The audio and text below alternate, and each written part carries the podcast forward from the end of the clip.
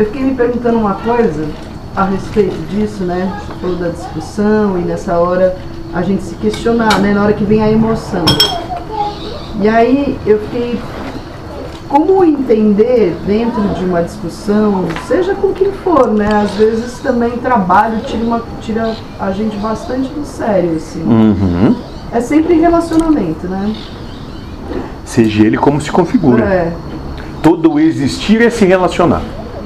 Mas como você entender se aquilo que, que pegou, assim, na hora de se perguntar mesmo, né? Assim, me perguntando isso, assim, na hora que a coisa vem, entender se aquilo te feriu, porque fere quem é de fato você, ou feriu tua vaidade, ou feriu tua. Ótimo. Tipo, o que, que é também consentir o tempo todo, porque lembrei do começo também da conversa, consentir o tempo todo também não é se perder? Não.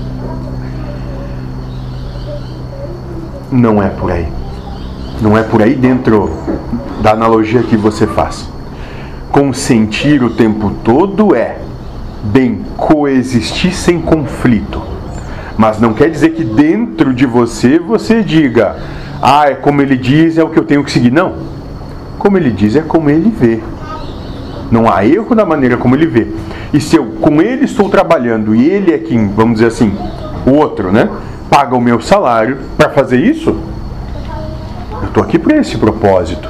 Eu não estou aqui para impor a ele a maneira como eu entendo, a não ser que ele me pague para me impor a maneira como eu entendo. Aí é outra situação. Entende? É como num relacionamento. Só que de maneira mais intrínseca, porque não tem uma remuneração, tem uma troca.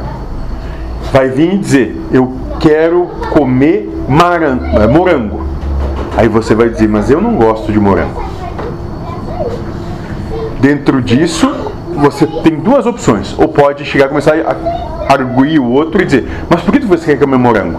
Só quer comer morango porque eu não gosto de comer morango, né? No final, você quer é me submeter à sua vontade, porque isso faz com que eu fi- eu fique subordinado a você. Ou você pode dizer: Tudo bem, entendo que você quer comer morango, que você sente vontade de comer morango, mas para mim comer morango hoje é muito difícil. Então, você pode comer o seu morango, eu vou comer a minha jaca. Não tem problema. Ou, se para você não é possível, vamos comer pêssego juntos. Existem infinitas possibilidades de buscar harmonia a partir do ponto que você primeiro esteja disposto a abrir mão. Ou possa dizer, eu te acompanho no seu morango, só eu não consigo ingeri-lo. Entende? Nisso há compaixão. Nisso, colocar o outro como sendo o seu universo, mas você não, se, não precisa se entregar às infantilidades do outro. Mas você só está junto.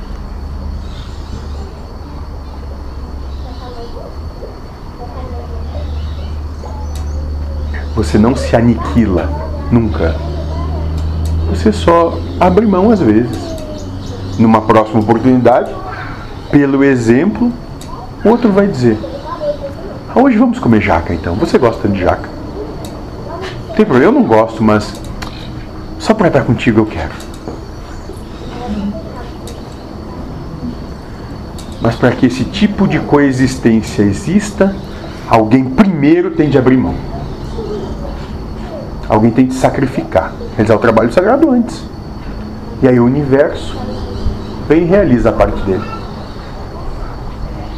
Compreender que o outro está sendo infantil naquele momento, mas não com ar de superioridade, né? Porque amanhã pode ser você, daqui a pouco. Mas ele não está sendo infantil, ele é o que é. Nós não adjetivamos o outro. Ele é o que é. Infantil é só você. Para você mesmo. É eu que estou vendo infantil nele. Isso. Porque existe infantilidade dentro de mim. O outro só quer comer morango. Senão nós de novo estamos dando o direito dele estar errado. Sim. Muito bem. Dar o direito de estar errado é ótimo. Fica aí você então, Com o seu morango. seu morangueiro.